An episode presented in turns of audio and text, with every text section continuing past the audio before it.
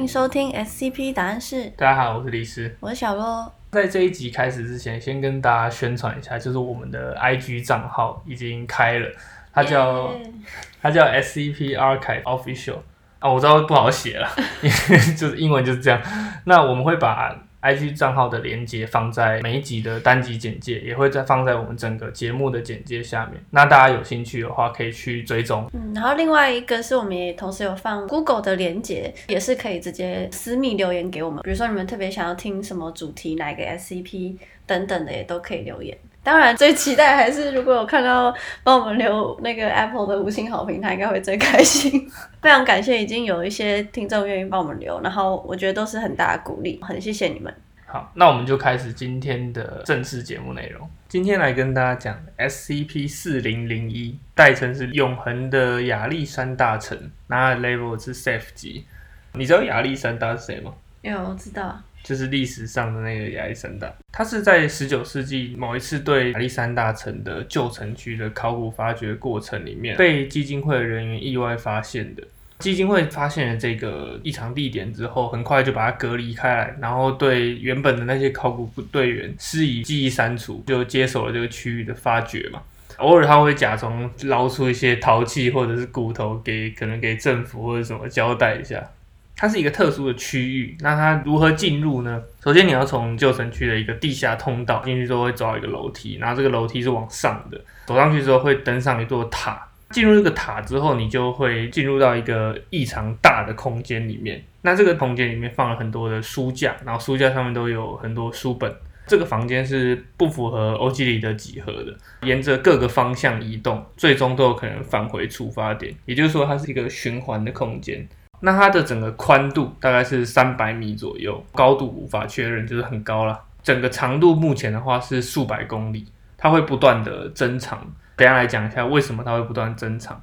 它整个房间它是被书架所填满，然后每个书架是高大概快三米，然后长是一百米，每个书架之间都会有两米的空间作为走道，像一般图书馆那样。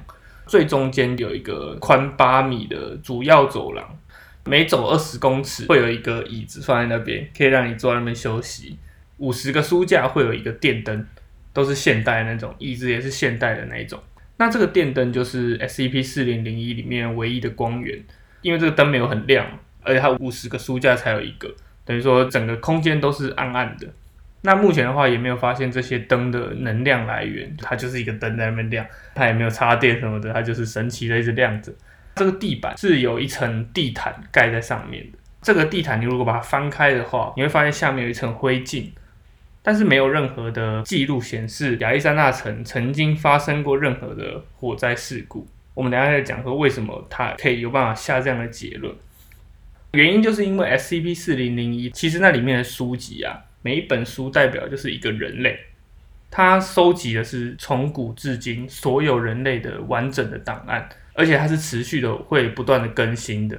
整个图书馆里面有时候会有一些乒乒乓乓的声音，就是有一个人诞生了，然后就有一本新的书出现，掉下来掉到那个书架上。目前就是除了等下会讲的一个 SCP 四零零一之二以外，没有记载任何的非人类个体。任何类型的书写工具，只有在 O 五一会绝对多数的批准之后，才能带入 SCP 四零零一。那并且完全禁止在 SCP 四零零一里面使用火焰，就是明火。违反这个规定的话，可能会引发 CK 级的现实重构情景，或者是 SK 级的焦土末日情景。原因就是因为这个这些书啊，其实都跟人实际上经历的事情是紧紧绑在一起的。这些书里面会记载这个人人生中发生的所有的重大事件。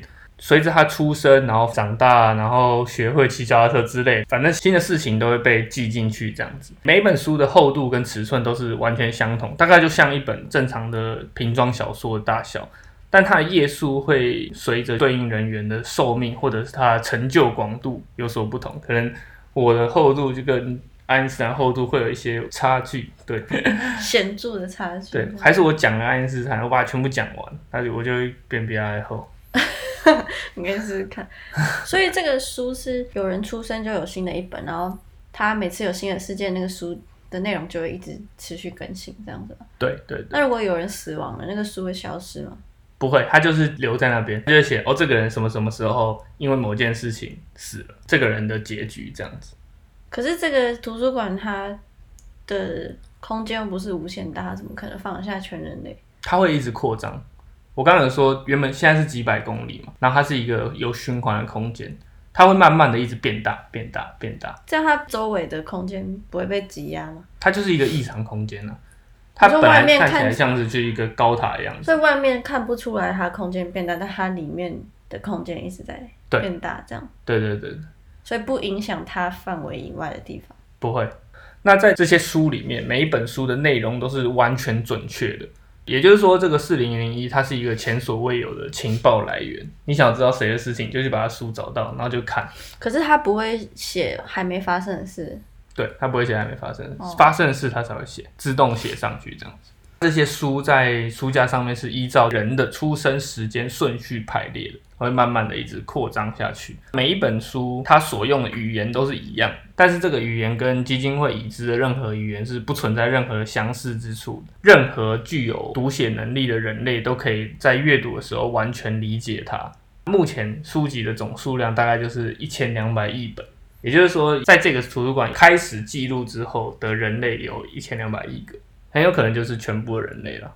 那这些书可以自由的被拿下来翻阅什么的，然后也可以扫描复制啊、拍照，没有任何的负面后果。你把这些书放回书架，随便你放在哪里啊，它都会马上消失，然后出现它本来的位置。有点像图书馆，不是你随便乱放，然后图书馆员都会帮它放回原本的位置，就是这种概念。那很方便。对，然后如果你尝试想要把这个书带出档案室的话，这个书会自动消失，然后回到它的位置上，就是你不能借书了。那我可以改写里面的东西吗？可以，我现在就要讲，就是改动书本的内容会对现实产生直接相对应的影响，并且这个影响是立即的发生，可能是你的记忆啊，或者是你住的地方、你的物理结构状态，乃至就是你整个人的存在，都会随着书本内容的变动而变化。那如果我拿了一本书写说这个人今天死亡，他就马上就会他马上就会被死掉影响。那如果我写复活什么，他真的也可以复活这样？等一下会讲到复活的部分。基金会其实有对书本的内容修改做做蛮多的实验分析。那因为这个整个图书馆的规模是非常的大的，所以基金会在探索内部的同时，它有在一定的距离之间去建造一个一个的营地这样子。那目前 SCP 四零零一里面总共有七座营地，每个营地里面都有发电机、滤水器跟 GPS 定位这样子。你在不同的营地之间旅行，其实这些营地都是在图书馆，可能就是一个角落这样子。它可能会花到数天到数周的时间。各个营地就是分别根据一些关键性的关注人员去记录的。像在大本营就一开始的地方，它是记录了最初的人类，大概在七万五千年前诞生。这些书本最早的这些书本的内容，大部分都不是用名字来称呼这些人类，而是用像是灭火者，就是着火的人，或者是猎人、厨师、母亲，或者是一些室友者，就是把朋友杀死的人，用他做的一些事情来称呼他们。这可能也蛮合理，因为最早的时候他们可能还没有取名的概念。如果你把朋友杀了，我就每天都叫你说：“哎、你不就是那个把朋友杀死的人？”所以他的名字就变成室友者。其他的话，例如就是营地 C 是以爱因斯坦来做定位，D 是以达文西为定位。所有的书本，无论它的产生时代，都会跟最新产生这些书本处于同一个状态底下。这个整个档案库里面，大概有一半的书本是没有名字或者是标题的，有一些上面就是写婴儿或者是新生儿，里面就是出生挂掉，刚出生就夭折的那种婴儿。在首次探索永恒亚历山大城的第十七天，他们在房间内部发现了一个人类，这个人类当时就被编列为 SCP 四零零一之一。这个对象在这个房间里面生存了大概两千年，他自己说的，他只会说古希腊语，他们就找了一个考古学家惠古希腊语来跟他沟通。他们就得知说，他是在古埃及托勒密王朝，他的末代女王克利奥佩托拉七世的时候进入永恒的亚历山大城。你知道克利奥佩托拉七世是谁？不知道最近那个广告很多，就是什么埃及艳后了。哦，她就是埃及艳后。当时就是罗马人入侵嘛，这是跟历史一样的，导致就是他们本来有在永恒亚历山大城的外面建了一个图书馆，那个图书馆被攻击，然后崩塌毁坏，这个四零零一之一就被困在这个房间里面。他们本来也是有代代的人在管理这个图书馆，就是正常的人啊。那四零零一之一被困住之后，他就快饿死了，因为里面没有东西吃。他快饿死的时候，他就收到了这个图书馆的请托，图书馆就拜托他当这个管理人。因为其实正常来说，他们原本图书馆都有人在管理，所以图书馆可能就没有讲话。现在可能就是有个状况，就是如果这个人挂了，就没有人管理这个图书馆。然后他就让他找到了自己的，当时是卷轴，当时还没有变书嘛，他就找到自己的卷轴，然后用自己的血去写字。这个人他可能写自己的名字，然后写恢复健康，不会渴，不会饿，但他还是有持续的一直在老化。在之后的时间里，除了他自己手上他自己的卷轴以外，其他卷轴就慢慢变成了装订的卷册，最后变成书籍。图书馆里面的灯具也从火把、蜡烛，后来变油灯，最后变成现代化灯具。这个图书馆是会跟外界与时俱进的。但这个人完全不知道外面的状况，他就是一直盯着，盯了快两千年这样子。那以现在的状况的话，图书馆应该就直接电子化就好，根本就不需要一本一本书。哦，你说整个图书馆应该就变一个电脑就好？对啊，变一个超就是那个储存空间无限大的电脑这样。那个图书馆的本身可能自己觉得这样比较酷啊。哦，好，他们就是要保保有一个图书馆的概念。好好，在基金会进来之后，四零一之一这个人呐，他被图书馆所请托的任务其实就已经结束了，所以在不久之后他就离开了四零零一，然后他在当天晚上就看到日出，然后就很感动，然后他就挂了，因为他没有再继续写嘛，把自己续命，他就挂了。那接下来我们来讲一些基金会对图书馆的测试，这些书的测试。他们就找到了一个低级人员，在他的最后一页写下失去所有的头发，结果就是这个低级人员开始脱发，七十五秒之后他就彻底的秃头，好坏哦！为什么要做这样的实验？这还是一开始，这是最好的实验了。哦，接下来他们找了一个也是低级人员，他在测试前三周发生一些事情，然后他就残废。找到他的书，把造成他残废的那个事件化掉。化掉之后，这个低级人员就开始出现流鼻血跟头痛。在一百五十秒之后，这个低级人员起身，他就站起来了，离开床。他不记得任何他之前发生可能意外啊或者是受伤的事情。所以瘫痪，他就是恢复，就等于说外伤那些什么都看不出来。对他其实是把那一段事实给抹去掉了。哦，那为什么前一个人要用自己的血？他没有笔啊。那也可以沾别的东西吧，这么残忍。它里面什么都没有啊。口水可以吗？口水写不出来啊，它里面就真的什么都没有，不然它怎么要用自己的血？尿。那也写不出，写不太出来，而且很很难用。好了好了，他用血写比较好，比较干净。跟图书馆等下不爽，他把它干掉。这么壮烈吗？要用到血？他是古代人嘛，可能比较对有仪式感一点。OK。后来他们就开始测，可不可以用这个书把人家干掉？测了一个未知的对象，没有记录了，把那个人写说，哎，发生心脏病死掉。然后隔天这件事就在新闻上被验证，这个人心脏病死掉。想必他是测了一个公众人物了，所以他没记录，可能造成了某位公众人物无辜死亡之类的。接下来他们还测了一个很有趣的，他们找到了一个。健康的二十二岁男性低级人员，第一页是这样写的：健壮的声音，响亮的男音出声。然后他就把男音划掉，改成女音。划掉的那一瞬间，这个低级人员以及旁边的二十六位基金会的人员开始出现严重的流鼻血跟头痛。这个低级人员短暂的消失又出现，有点变半透明那样子。他的外形就从年轻的男性变成了一个年轻的女性。稳定下来之后，他就昏倒。他就被急救跟施以记忆删除。在这之后，这个理解员就出现了性别焦虑。他一直认为就是说，哎，我是一个男的，然后他又要求说我要做性别重置手术。从前面的几个实验里面就可以发现到，你在涂改这个书或者书写新的事件的时候，如果发生了现实重构的话。所有跟原本的现实有关的人员都会出现头痛跟流鼻血的症状，可能是因为他改太快了。由书本造成的现实重构是立即发生的。那接下来讲一个，就是有杀人前科的低级人员，他把他杀人的行为划掉。他们其实一开始有先找两本书，一个就是被杀那个人的书，一个就是这个低级人员的书。一化掉之后，这个低级人员跟这两本书全部都瞬间消失。那这两本书瞬间消失，其实就是回到书架上而已了。这个低级人员消失之后，他们就把他的书找回来，发现哎，这个低级人员被记录已经死于三年前的暴力斗殴中。然后原本被杀死的人是在他原本被杀的那一天的三天之后死于一个车祸。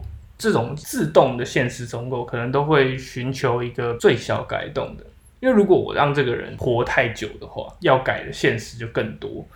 那如果我很明确的写说他会活到，比如说九十岁或什么，他就势必还是会跟着改动。对，会走，但会出现一些更不好的状况。那接下来就是要讲复活的了。复活有很多个实验，第一个是这个人是活的，我现场往他身体里面打吗啡，打到他死掉。他挂了之后，就在书上面写说，这个人的身体里面的吗啡全部消失，然后复活。他的吗啡就真的消失了，然后他就复活了。但是因为有短暂的大脑窒息，所以造成他变得有点笨笨的。但他是一个永久复活的案例哦，所以他后面的人生就是正常的过这样子。虽然他是低级人员啊，应该也没有办法过得多开心。接下来就讲一些已经死掉的人，因为刚刚这个人是现场被干掉嘛。第一个人是三天前死于一场 SCP 的收容突破，那他们就直接写说，哎，这个人突然复活，这个人就直接出现在他的宿舍里面。但他没有办法回答基金会问他的任何的问题，在很困惑的状态下过了十五天，他就说把我送回去，我不属于这里，他就自杀。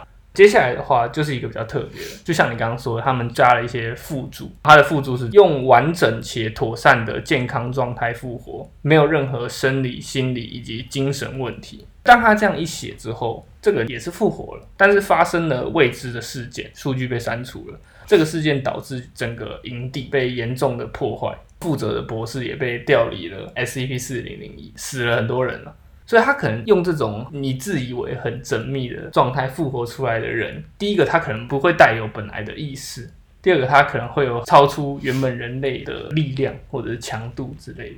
在这个事故之后，他们基金会就严禁复活任何的人类，只能用在就是短期的救命，或者是这个人我需要他活着，就用像那个四零零一那个人的方式去帮他续命。接下来再讲一下 SCP 四零零一之二，四零零一之二其实是一对 AI 机器人，它的目标就是把这一千两百亿的书本全部把它记录下来。这两个 AI 一个人负责记录。一个人负责帮基金会找到那本书的位置，并且把它带回来。那在一开始的时候，他们花了十二年的时间，把一千两百一本的书全部扫描完。他们一个叫马文，一个叫茉莉。那这个茉莉就是放在 A 营地的旁边，他他会一直记录新出现的书。这个马文就负责，就是我跟他说，哎，帮我拿哪一本书来，就把飞过去。他可以用时速两百五十公里的速度飞飞来飞去。然后在不久之后，就是他们基金会就发现了标题为《马文与茉莉》的书本，基金会就把马文跟茉莉编列为四零零一之二，就是让图书馆认可了这两个个体，因为他们在协助管理这个图书馆嘛，可能也赋予了他们俩某种程度的人格。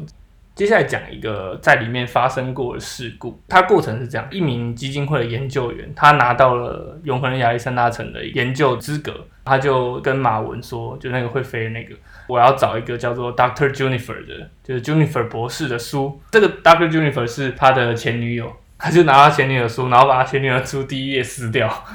撕掉之后，他就被发现流着鼻血，很迷茫的走在书架当中。基金会就尝试用针线将把这书页缝回去，就获得了短暂的成功。有一个不明的女性出现在基金会的总部，在透明半透明之间闪动，然后一直都在尖叫，很痛苦的尖叫。数个小时之后，这个人就完全消失了。再也没有出现过事件之后，基金会的记录里面就完全无法找到关于 Dr. Jennifer 的记录，也没有任何基金会的人员记得他们见过这个人。这个事故之后，就禁止任何非档案管理的人员单独进入图书馆。原因是因为只要一次的犯蠢，撕了一大堆最早期的人类，那基本上整个人类就全部灭绝这样子。那最后我们来讲一下，就是关于地毯下面的灰烬。那这个故事是讲，在东方的岛国发生了一场剧烈的火山爆发，然后导致这个岛国内部出现了资源匮乏，就引发了世界大战，第 N 次世界大战这样。在这个永恒亚历山大城里面，当时也是有一个组织在管理这个永恒亚历山大城。当时的档案管理员接获外面的消息，整个地球上空有九千两百一十二颗核弹即将要掉下来。那掉下来之后，基本上就是 XK 级世界末日了，全世界人类都会挂掉嘛。他叫银雨，他叫 Silver Rain，他就跟他的组织内部的人沟通，他就问他们说：SCP 两千还在不在？这个组织很有可能就是基金会啊，或者是他可能不叫基金会，但他就问了这个 SCP 两千还在不在？SCP 两千就是那个可以复活人类、重新建立人类文明的那个机器。外面人就跟他说：“哦，有一颗核弹掉到它上面，GG 了。”他就有点绝望，他就说：“那你们赶快逃进来。”可是这个时候，永恒亚历山大城已经全部关闭，因为它外面有危机嘛，所以这个组织他自己设立的一个门，他就把它关起来了。那全部封闭之后，整个世界的人类就全部死光光，就剩下这个银宇这个人。这时候，英语他就很绝望，他想要救人类，他就用冥想的方式跟这个图书馆建立了联系，跟那个四零零一之一一样。他就问他说：“那我可不可以把是核弹的那个人干掉，然后就恢复整个事件？”图书馆就跟他说：“没有办法，因为已经死了太多人，死了这么多人的状况下，这个历史无法改写，因为要重构的现实太多了。”最后，他就从图书馆那边得到了一个撤销历史的方法。他不是改写哦，他是撤销，所以他就找到了最源头的那个地方。英语的旁边也有一个 AI 机器人，他就叫这个机器人帮我把所有的发电机的燃料拿来。他就把这些燃料全部倒在最早期人类的书本上面，然后他就把那个 AI 的手拔下来，拔下来之后可能会有一些电啊火花，他就把它引燃了，他就把他们那个人类的历史全部都烧掉、毁灭掉，结束了所谓贵人的存在。那这个贵人他其实是有一个学名的，他叫 Homo nobius 吧，就是跟 Homo sapiens 很像。我们现在是智人嘛，他们是贵人，很尊贵的人类啊。反正他们就是人类历史结束了，然后后面才开始了智人的历史。这也就是为什么地毯下面有一层灰烬的原因。这样是等于重置人类历史概念，对啊？他就是把他们整个种族都烧掉，人类全部重新开始。怎么重新开始都没有人，他自己还是会自然而然的进化，然后重新演化一次这样。对啊，就就全部重新来过啊。那原本它不燃烧的话，不会重新来过吗？因为如果它不重新燃烧的话，整个地球就是一个死掉的，你知道吗？就是九千两百一十二颗核弹炸过地球，但是它全部烧掉，就是全部 reset 了。哦，嗯，对。那以上就是今天对 SCP 四零零一的讲解。那我想到一个问题，之前不是有介绍过，像什么乌魔幼女或是什么 Iris 还是什么，嗯，就是是人类，但是他们有一些不是人类的能力，这种人也会被。归纳，就他们的记录也会在图书馆里面吗？就不一定了，人形 SCP 不知道会不会在里面。哦，你现在查到资料没有特别提到这个 SCP 四零零一，它本身的文档没有对这一部分做太多的说明了，但我觉得可以找找看，应该会有类似的交互，但因为它是比较后面的 SCP，所以不见得有这一类的故事。好，那我们今天就介绍到这边，我们下集见哦，拜拜，拜拜。